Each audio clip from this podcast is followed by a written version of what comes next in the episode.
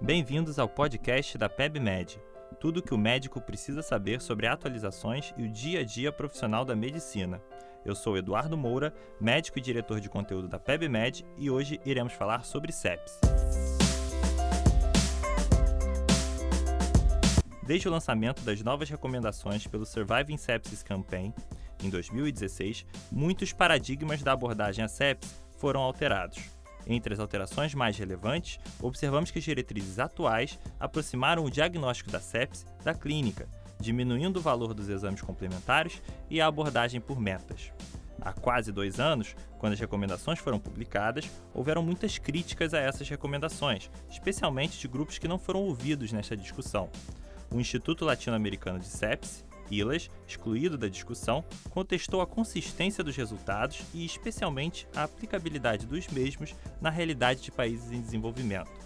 A principal queixa do ILAS se refere à mudança nas definições de sepsis, antes definida a partir dos critérios de síndrome da resposta inflamatória sistêmica, e agora através do score Quick-SOFA, ou seja, pela presença de disfunção orgânica.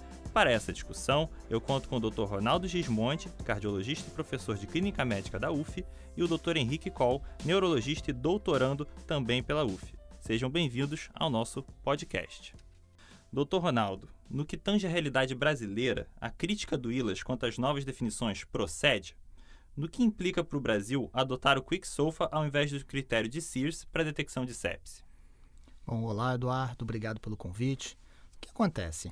É, antigamente, o conceito de sepsis ele veio porque na década de 80 as pessoas confundiam sepsis com bacteremia, né? Então ligavam muito a sepsis à ideia de que tinha um germe na corrente sanguínea, infecção generalizada.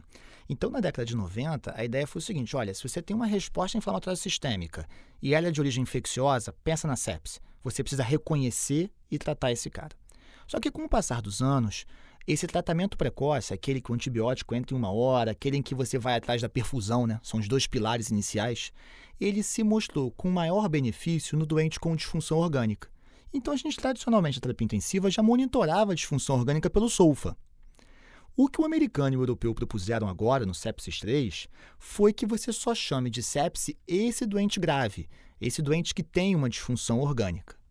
O problema é que em alguns países, principalmente quando é, as instituições ainda estão amadurecendo na sua melhor estrutura, você ainda tem problema no reconhecimento. Né? Então a gente ainda tem, principalmente na emergência, é, a dificuldade de você reconhecer a sepsis. Então, quando você passa a reconhecer só o doente mais grave, eu receio que a gente possa ter missing, a gente possa ter perda de diagnósticos.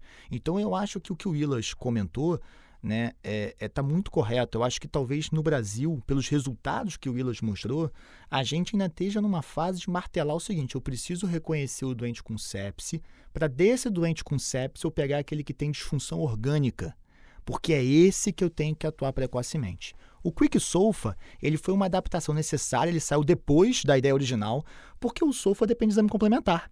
E numa emergência lotada, aquele exame complementar não vai aparecer rápido. Então, o Quick Sofa foi um método de você rastrear esse doente grave sem precisar do exame complementar. E ele mostra o quê? Disfunção orgânica. Perfeito, doutor Ronaldo. Doutor Henrique, nesse contexto da sepse, você se depara com pacientes com alteração do nível de consciência. Como que é feito o diagnóstico diferencial desses doentes? Então, Eduardo, Ronaldo, obrigado pelo convite. É, é interessante que eu, como neurologista, eu de fato tenho contato com muitos pacientes que se suspeita de uma, uma alteração neurológica, seja um rebaixamento de consciência, um possível déficit uh, de um AVC antigo que ele tinha e que agora o, o déficit está mais exacerbado, mas por um motivo não neurológico, como a sepse, por exemplo, ou até eventualmente algum distúrbio eletrolítico. No caso da sepse, a gente, depois que a gente identifica que esse paciente tem um quadro séptico, a gente deixa o clínico seguir esse acompanhamento, né? Mas a, gente até brinca que muitos casos ah, são expressões que, que não existem, mas a gente brinca, ah, isso aí é uma neuroitu. A gente pensou que é uma infecção do trato urinário, mas que é, simulando um sintoma neurológico, né?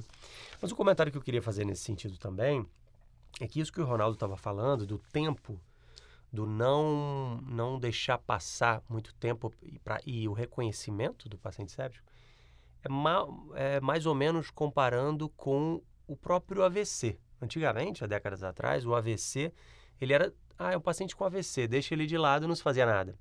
Cada vez mais entende-se que existe muito a fazer por esse paciente. Eu não vou comentar aqui porque não é o caso, mas é, o paciente séptico também, né? Ele é um, uma das doenças tempo dependente, então precisa ser abordada o quanto antes. Perfeito, doutor Henrique. Foi bom você tocar nesse ponto. Outro ponto que é bastante discutido se refere à reposição volêmica guiada por metas, e para essa tem tempo. Este sempre foi um dos pilares do tratamento da sepse, mas os resultados dos estudos prospectivos não mostraram um benefício em mortalidade. Doutor Ronaldo, o que é preconizado hoje em termos de ressuscitação volêmica no doente séptico? Então, o que, que acontece? É, a gente, durante muito tempo, martelou os critérios do Rivers, né? Que se baseava na inserção de um catéter venoso central. Você usava dois parâmetros, PVC, SVO2, e você usava aquilo para guiar o seu tratamento, né? É, então, às vezes, o médico novo, é, e a gente na terapia intensiva e na emergência tem muita gente nova começando a vida, é, ele, a única resposta à redução da PA é dar volume. Né? Então, dá volume. Ih, ficou hipotenso, passa 500 ml. Tá hipotenso, passa 500 ml. E aí, em dois dias, você tem 10 litros de balanço positivo. E nessa fase, após aquela fase hiperaguda, o excesso de volume tem problema, né? Você piora a troca gasosa, você faz edema de alça, você faz edema de subcutâneo, não é uma coisa legal. Então, hoje, qual é o cenário? A abordagem primária ainda é a mesma. O doente chegou com sepsis, você vai fazer 20 a 30 ml por quilo de cristalóide, e aí você vai ter que olhar para a perfusão. Isso respondeu à perfusão? Você tem uma PA boa ou precisa de amina? É, se você está com a PA boa, a perfusão melhorou, como é que está o lactato, a diurese? O lactato e a diurese caíram, ok, você resolveu o seu problema. Não, é, você continua com sinais de má perfusão e agora você olha mais de um sinal, você olha a resposta dinâmica. Então você fala, ok, então como está a volemia? E aí, a partir do momento em que a PA está boa e a perfusão está ruim, você vai olhar se precisa de volume. Você vai tentar fazer uma prova de volume ou dar volume e observar a resposta. Eu acho que é isso que mudou em relação àquela época do Rivers. A gente está agora um pouco mais olhando a resposta dinâmica e pensando até onde vale a pena fazer esse volume. Perfeito, doutor Ronaldo. É basicamente reavaliar constantemente e clinicamente os sinais do doente. Doutor Henrique, como você vê a adoção do protocolo de sepse no ambiente hospitalar? Então, Eduardo, é, eu vejo que muitas vezes isso é uma decisão, tem que ser uma decisão da instituição. Eles têm que topar fazer treinamentos, topar escrever protocolos, topar combinar com os setores internos do hospital, farmácia, laboratório, que aqueles antibióticos vão ser liberados no tempo certo, aqueles exames vão, é, vão, vão ser entregues, seja coletado, seja o resultado no, no tempo mais adequado. E se não passar pelo engajamento de todos os setores, da direção e, é claro, dos médicos que estão na ponta, isso não, não vai adiante, né? Então, tem que ser uma conscientização de todos. Bom, sabemos que a sepse é um grande desafio de saúde pública no Brasil, em que a taxa de mortalidade por sepse ainda é altíssima e pode chegar a 50% daqueles que internam em UTI. Para finalizar, qual é o grande desafio para a medicina brasileira na abordagem à sepse? Dr. Ronaldo? Eu acho que nesse caso, a primeira mensagem que tem que ficar é reconhecimento. Eu ainda acho que o médico tem que saber ver um doente infectado que está inflamado. É, esse é o ponto principal. Desse grupo, eu tenho que enxergar disfunção orgânica. Pode usar o SOFA, mas pode usar os velhos critérios clínicos. Precisa ver. Visto disfunção orgânica, o antibiótico tem que entrar em uma hora e eu tenho que fazer a, correr atrás da perfusão dele. Isso foi tão importante que durante uma época, em algumas unidades privadas, não se fazia antibiótico na emergência, porque o convênio não pagava. Com a mudança do paradigma, com a comprovação de que dar um antibiótico em uma hora é importante, isso hoje é diferente.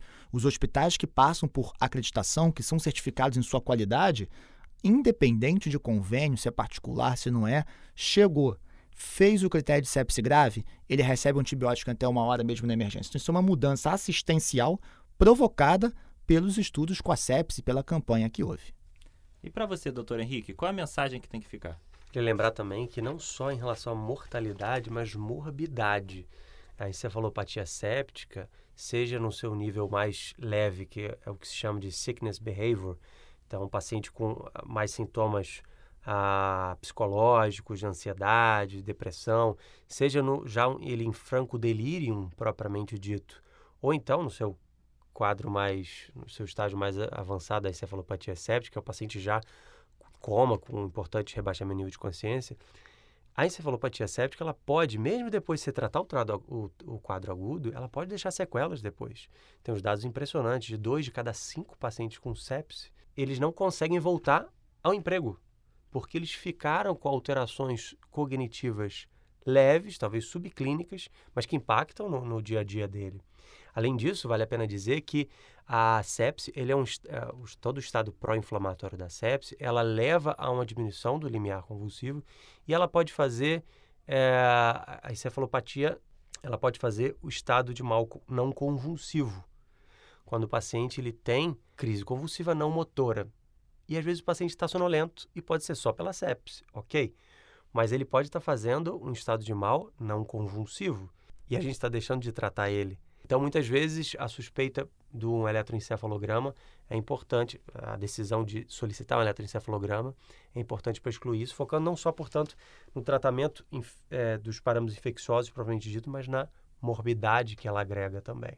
Então é isso. Esse foi o podcast da PebMed. Você pode visitar a nossa página em pebmed.com.br para ouvir outros episódios. Até a próxima!